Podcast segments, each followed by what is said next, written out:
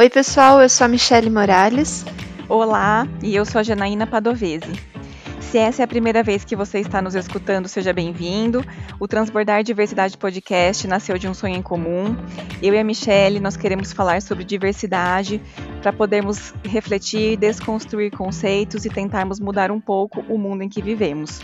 O nosso principal objetivo aqui é discutir as pautas de diversidade e inclusão no mundo empresarial. Esse episódio faz parte da temporada Papo no Café. Nós adoramos conversar e adoramos café. Pronto. Trouxemos também para transbordar esse momento. Além dos clássicos episódios semanais que vocês já conhecem, nós temos também esse momento de bate-papo informal sobre o cotidiano da vida empresarial, claro, sempre com foco voltado na diversidade. E a convidada de hoje é uma pessoa e tanto. E claro, é uma outra convidada muito querida. Nós crescemos na mesma família e hoje nós nos mantemos unidas não só pelos laços de sangue, mas também porque nós compartilhamos de filosofias de vida muito parecidas. É, então, a convidada de hoje é a Marina Moreto. Ela é mãe do Henrique, ela é mãe do Antônio e ela é esposa da Ana. E eu tenho a felicidade de ser a madrinha de um dos seus lindos filhos. Má, por favor, se apresente para os nossos ouvintes. Olá, bom dia, boa tarde ou boa noite, dependendo da hora que você for ouvir. Eu sou a Marina Moreto, agradeço muito a Michelle e a Jan por essa oportunidade de conversar com vocês. Uh, vamos lá, que vai ser um ótimo bate-papo. É, eu sou formada em Geografia, é, tenho mestrado na Educação, sempre trabalhei na área social e com educação, com pessoas em situação de vulnerabilidade social, pesquisa e consultoria. É, depois de mãe, tenho questionado um pouco minhas escolhas profissionais e enveredado um pouco para o campo do mercado financeiro, dos investimentos. Tentando aí uma mudança, tentando não, vislumbrando uma mudança de carreira. Afinal, nasce uma mãe, nasce uma nova pessoa. Com certeza. E se você fosse falar tudo que você já fez na vida, ficaríamos aqui o episódio todo. um resumo. Ô, você comentou, né, que nasce uma mãe, nasce uma nova pessoa, né? Pensando uma nova em todos os, os quesitos, né? Pensando nesse seu renascimento, é, até hoje, quais desafios que você já enfrentou na sua vida pessoal e profissional, ou que você vem enfrentando, né, por ter construído uma família fora dos padrões estabelecidos pela nossa sociedade? É, essa é uma pergunta e tanto que, que dariam vários podcasts, porque ela é muito intensa. E eu penso que à medida em que a sociedade foi, foi é, está, né, se acostumando, vamos dizer assim, com essa diversidade, uh, as pessoas, assim como eu, é, que constituem uma família homossexual ou trans, né, da diversidade enorme que existe de famílias, é, enfrenta alguns, muitos desafios. Primeiro de todos é saber se você vai, internamente, saber se você vai topar mesmo esse desafio, porque à medida em que você começa a perceber que, poxa, eu não sou como aquela minha amiga, será mesmo que eu tenho interesse? Será que é uma confusão? O que, será que está acontecendo? Eu vou ser assim para sempre? Não, eu não quero ser assim. Não, mas tudo bem eu ser assim e eu vou lutar contra o mundo.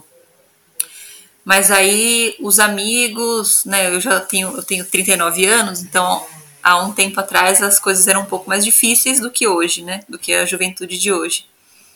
É... Mas e aí o que, que meus amigos vão pensar? Eles vão, vão continuar gostando de mim? E a minha família? Como é que eu abordo esse assunto com minha mãe, meu pai, meus irmãos? Minha avó, minhas tias, primas, vão me expulsar de casa, vão me trancar para dentro e não deixar mais eu sair. Então, esses desafios que são muito do âmbito interno começam, né, de acordo com quando começa esse sentimento diferente da maioria das pessoas, né? Você passa a se questionar por que, foi acontecer isso com você, será que é isso mesmo? Se você está sendo muito rebelde em tudo na sua vida. Então, eis aí uma primeira dificuldade, porque, por exemplo, uma menina hétero, ela não tem muitos problemas em chegar em casa e falar: Nossa, tô apaixonada, arrumei meu primeiro namorado, ou segundo, ou terceiro, né? Uh, para quem é homossexual, em geral, não é tão simples assim. Tipo, nossa, de repente eu me apaixonei por uma outra mulher. Puta, tipo, a, é, nesse momento começa como se fosse um, um abismo de perguntas, né? E de medos que, que você sofre. É, ainda que eu, dentro da família que eu convivo e, da, e do ambiente cultural, social, é, sou muito privilegiada. Então há que se considerar isso também. Nem todas as pessoas estão nesse mesmo lugar. É, então eu fui, em geral, muito bem acolhida, respeitada, é, tive diálogos, e mesmo assim, esse monte de medos, e, e, e você não sabe se, você vai ser, se aquele seu amigão vai te excluir do grupo, entendeu? Então, isso é bem complicado, começa, começa por aí.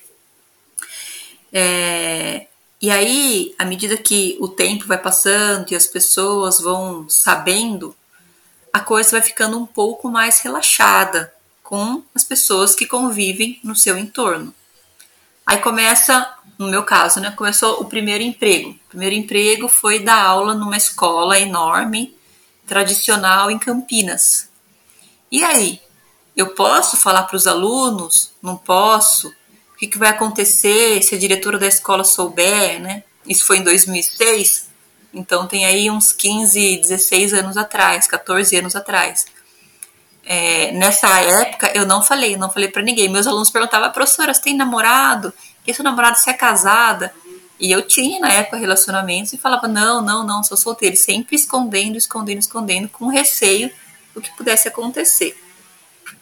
À medida em que eu fui amadurecendo e me é, afirmando e, e perdendo um pouco o medo da sociedade, em vários espaços isso foi sendo aberto, principalmente depois na, na área que eu fui trabalhar, que é a área social, que as pessoas são um pouco mais cabeça aberta, é, isso foi sendo mais tranquilo, mas sempre há um receio do como o outro vai te olhar. olhar. Não é tão simples. Uh, por exemplo, o mecânico ou o frentista do posto de gasolina, do tipo falar assim, ah, é a minha esposa, a minha companheira, a minha mulher. A pessoa que é hétero é muito fácil falar. Ah, o meu esposo, meu marido, meu companheiro, meu namorado. Pra, pra gente, não é. Eu tenho que me, mediar, é, como diz nos investimentos que eu estou estudando agora, o risco e o retorno. Avaliar se você falar da sua vida com, né, com essa naturalidade pode trazer algum problema naquele, naquela circunstância em que você está. Então isso é um pouco chato de ser vivido, né? Porque você de algum modo está sempre se policiando.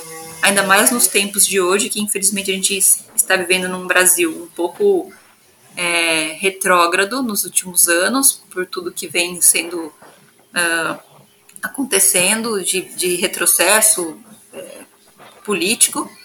Então, é, andar de mão dada à noite na rua pode não ser uma coisa tranquila de se fazer, né? ao contrário, você pode correr um sério risco de apanhar. Tive vários amigos que já tomaram muita porrada é, na rua, por, só por ser homossexual. Nossa, é um absurdo, né?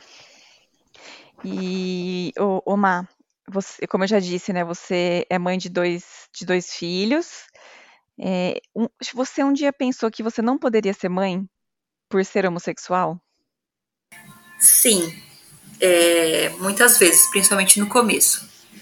Embora eu sempre tenha querido ser mãe, é, no caso, quando você se relaciona com uma mulher, não é tão simples. Né? Então, teve épocas que, que eu pensei em, em adoção, uh, depois fomos atrás de clínicas, mas preço não é acessível para qualquer pessoa, ah, vou lá fazer uma FIV ali e já volto, entendeu? Uhum. Daí você deixa um carro mil ali, né? Uh, de valor, né? Comparação. Fora todo o tratamento hormonal, que também não é uma coisa no meu no meu enxergar para o meu corpo, uma coisa que eu gostaria de fazer com o meu corpo, uma carga hormonal grande. Então, e as dificuldades, tipo, ah, mas como que eu vou fazer o registro? Ou como é que a criança vai ser olhada na escola? Então, também, também tem é, um monte de, outros, de outras pequenas reflexões e condições que você tem que pensar diferente de uma mãe hétero, ou que namora, ou que é casada, ou que é, quer fazer uma produção independente, mas é hétero. Né? Ah, eu vou ali, vou resolver com o meu marido, com o cara, e pronto, e ninguém vai. Né? Tipo, é, é o ciclo natural das coisas. Então, já pensei sim que eu não poderia ser mãe até de fato.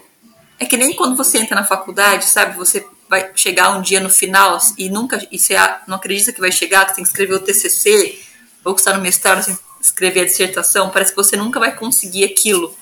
Porque Sim. não é natural, né? Uhum. Tá. E aí depois que você que vocês tomaram né, a decisão de então serem mães, é, como que você conseguiu conciliar a carreira e os filhos? E você enfrentou alguma dificuldade extra, né, nessa equação por ter ser uma mãe homossexual? É, foram histórias diferentes nos dois filhos. No Henrique, que quem gestou foi a Ana, é, eu. E aí a gente né, foi em 2017 e não existe nenhuma legislação que preveja alguma licença no caso de duas mães, né? É, então, eu, nessa época eu estava fazendo uma pesquisa dentro da minha empresa e estava também dando aulas numa escola. E aí, o que eu consegui com a dona da escola, numa conversa do tipo, olha, é, o meu filho vai nascer e tal, daria, daria teria como, tipo, ficar um tempo em casa, né? Pra não, tipo, se nasceu hoje, amanhã eu tô lá dando aula às 7 horas da manhã, né? E aí ela, por ela mesmo, não foi nada legal, legal, assim, não foi uma licença legal, me deu 15 dias, então eu fiquei duas semanas em casa, e a mesma condição aconteceu nessa pesquisa, que como, né, é, pessoa jurídica, eu fiquei 15 dias sem estar na coordenação da pesquisa, e, mas é isso, né? Quem é PJ sabe, ou você trabalha e entrega ou você não recebe. Então também não daria para para ficar muito mais tempo. E aí, então, quando nasceu o Henrique, é, a minha vida profissional de algum modo continuou como estava, porque eu estava no meio desse contrato dessa pesquisa e dessas aulas, né? É, e aí o Antônio fui eu que engravidei dele e eu engravidei e logo no começo chegou a pandemia. Ah, no, né, no, no, ano passado, em 2020, e eu estava trabalhando também como pessoa jurídica numa instituição, que o meu, meu, meu contrato vencia anualmente para coordenar um projeto, e também estava terminando uma outra pesquisa, que, que encerraria em abril do ano passado. É, e aí começou a pandemia, o meu filho né, mais velho, Henrique, a, que, que, tinha na época três anos, parou a escola, voltou para ficou em casa, e eu grávida, e aí as coisas se inverteram um pouco. Então, a minha vida profissional, desde então, desde quando encerrou esse meu contrato de pesquisa e com essa instituição no ano passado, eu estou sem trabalhar porque simplesmente não é possível, com a pandemia e dois filhos, eu, vou, eu estar trabalhando, porque né, a Ana é servidora pública, tá trabalhando, faz home office, então eu fico em casa cuidando dos bebês. O Henrique voltou para a escola, mas mesmo assim tem toda a demanda dele. Então isso é uma coisa é, um pouco angustiante no momento, né? Já, o Antônio vai fazer 11 meses e tô tentando cavar espaços, buracos no meu dia a dia para fazer esse curso que eu estou fazendo sobre investimentos e tentar vislumbrar aí para o segundo semestre e retornar para o mercado de trabalho, mas ainda muito incerto, dependente de como vai andar a pandemia, uh, né, para eu poder retornar. E isso é uma coisa que, quando a Ana teve o Henrique e a gente entrou em círculo de mães e tal, uma das coisas que mais me chamou a atenção e que eu fiquei muito impactada e, e, e fiz uns projetos de pesquisa na época que depois retornaram quando o Antônio nasceu, mas eu não consegui levar para frente nenhum, nenhuma das duas vezes.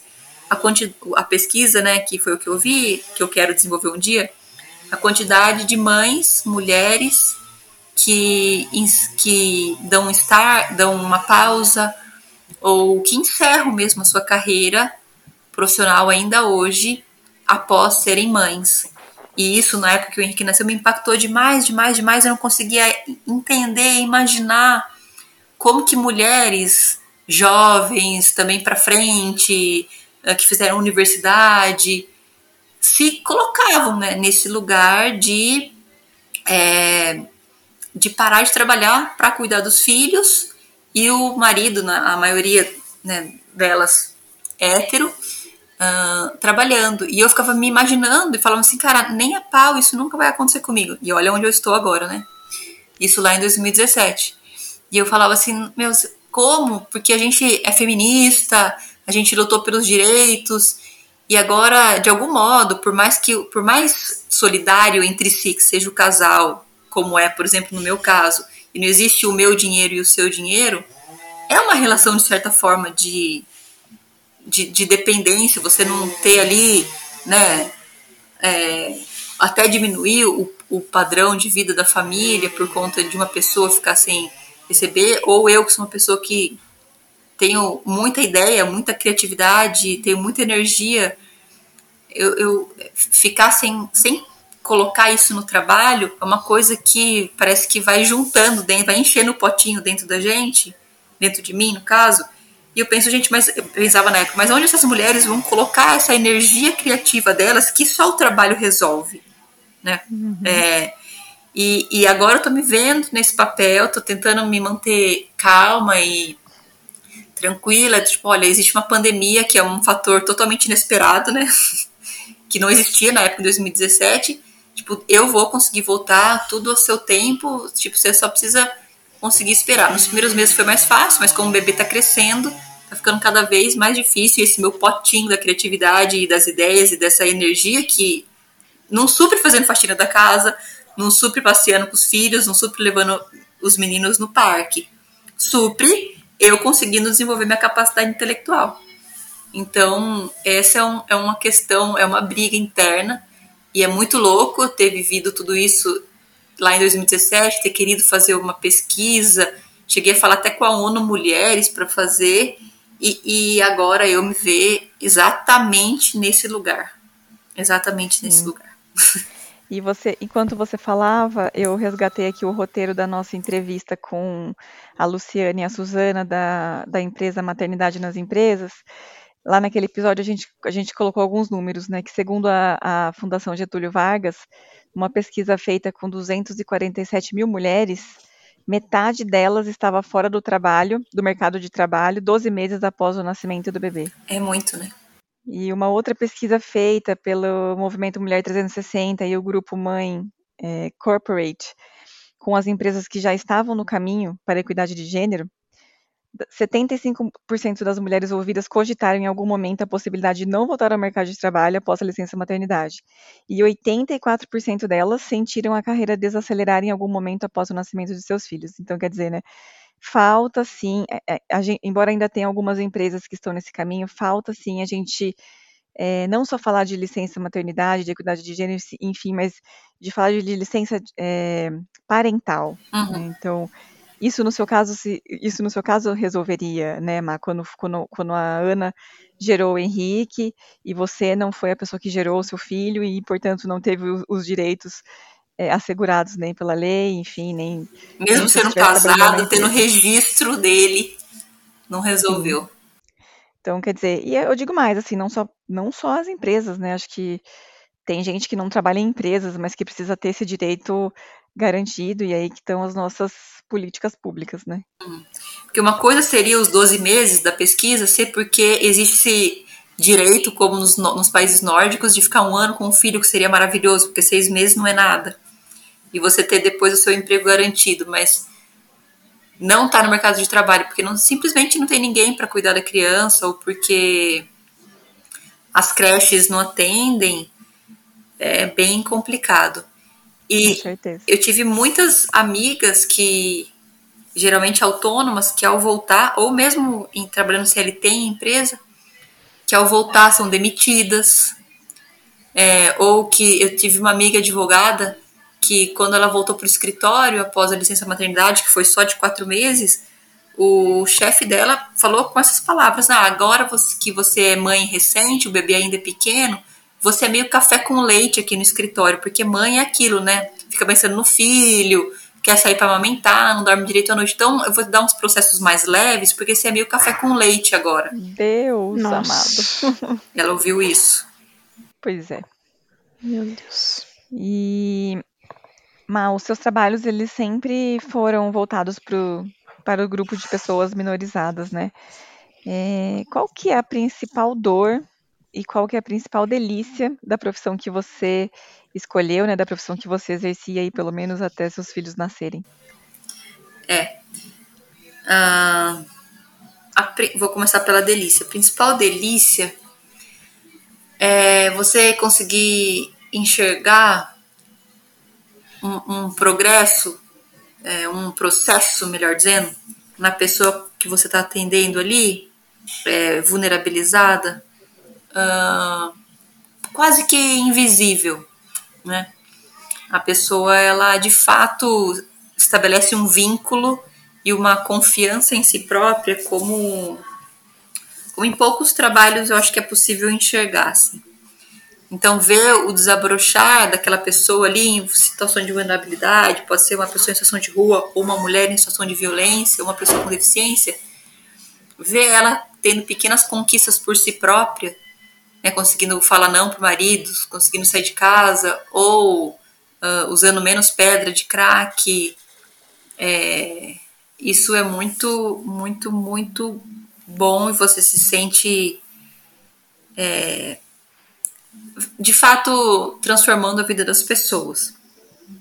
A principal dor é que infelizmente as políticas públicas elas vão e vêm de acordo com, com os desejos ali de quem está no comando.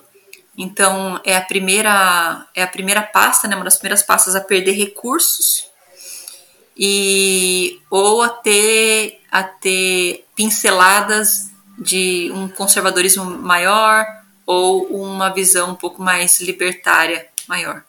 Então essa oscilação e é muito triste assim, né? A gente está num período em que as coisas estão muito difíceis de tra serem trabalhadas nessa área.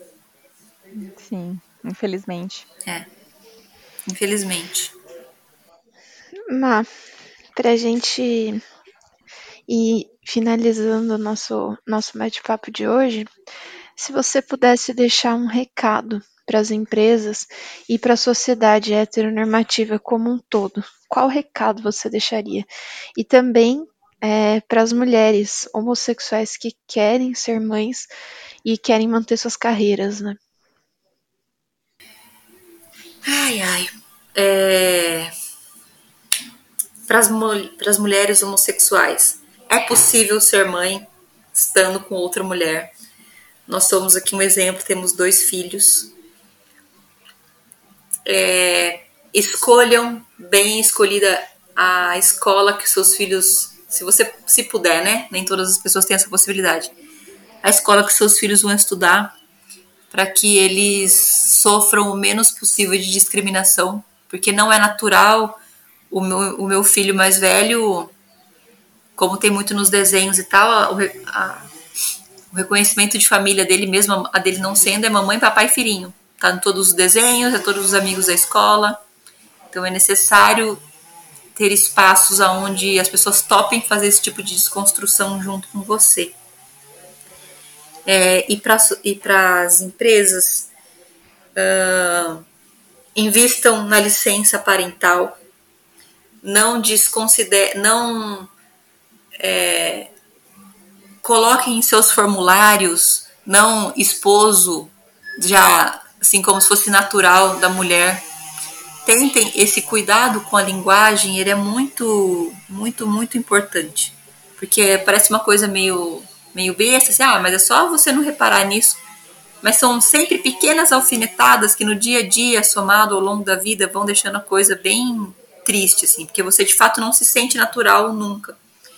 E eu acho que a, a coisa que as empresas mais poderiam fazer é tentar ao máximo naturalizar em todos os seus processos do administrativo, RH, a operação, uh, cuidar de, disso tudo, assim, para que todas as pessoas se sintam incluídas, seja homossexuais, heterossexuais, transexuais.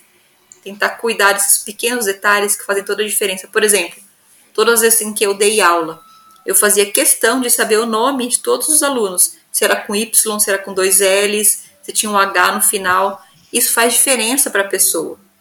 Do que ser chamada do tipo, ah, eu sou o Arthur, é com H ou sem H? Faz diferença para a pessoa que tem o Arthur com H saber, você saber que é com H ou não. Então, claro que a empresa talvez não consiga, é, não é nesse nível de detalhe, mas incluir a todos é, faz uma diferença tremenda, tremenda, tremenda, tremenda. E é um, e, e é um, é uma delícia quando numa entrevista de emprego não é perguntado é, qual é o nome do seu marido, por exemplo, né? Tipo, ah, você é casado com alguém? Quem é essa pessoa? Isso traz uma possibilidade da pessoa que está ali do outro lado trabalhando tenha coragem de se colocar e talvez ser ainda é, melhor no seu trabalho, porque ela se sente parte, ela se sente acolhida, ela se sente é, que tem um apoio ali é, dela ser quem ela é. E quando a gente consegue, tem espaço para ser quem a gente é, a gente uh, a gente consegue e conquista e coloca a criatividade muito mais. Né? Quem cozinhou sob pressão aqui sabe, às vezes pode sair tudo errado. Você cozinhar com apoio e tranquilidade, vai sair uma comida maravilhosa, com certeza. Então, esse, isso acho que pode ser o meu recado.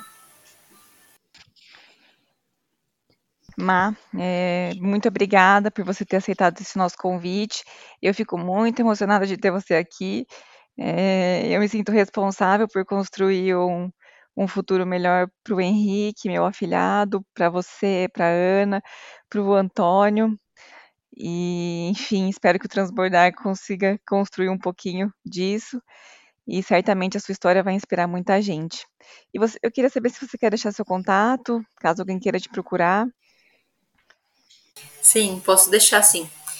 Uh, vou deixar o meu Instagram é Marina Moreto, deixar meu WhatsApp 19 992720797. E no LinkedIn também tá Marina Moreto. Show. Eu gostaria muito, muito de agradecer também o Transbordar. Com certeza ele vai fazer diferença no mundo. Agradecer a Mi e a Jan por esse convite, por poder falar aqui com vocês. E eu tô torcendo muito pro Transbordar ser um sucesso e ter um milhão de seguidores rapidinho. É, para chegar cada vez em mais gente e, e transformando, impactando cada um que ouvir. Muito obrigada a vocês e sucesso, meninas. Obrigada. Má, muito obrigada. A gente também espera que, que, os, é, que o nosso milhão de seguidores chegue logo e que a gente possa cada vez mais alcançando as pessoas para fazer a diferença no mundo, né?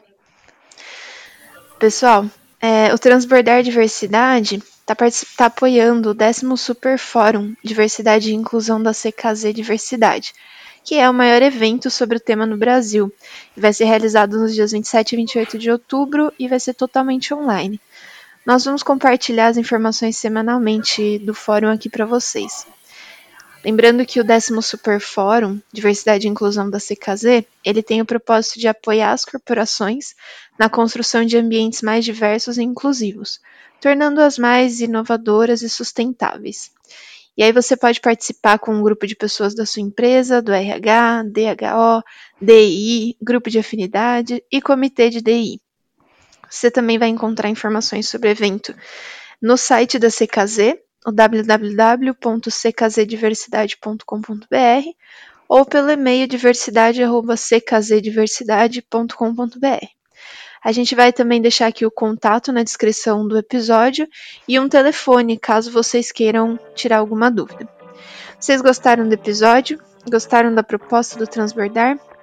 Bom, nós estamos disponíveis no Spotify, no Deezer e também no Instagram, transbordar.diversidade. É isso, pessoal. Obrigada. Tchau, tchau. Tchau, tchau. Tchau.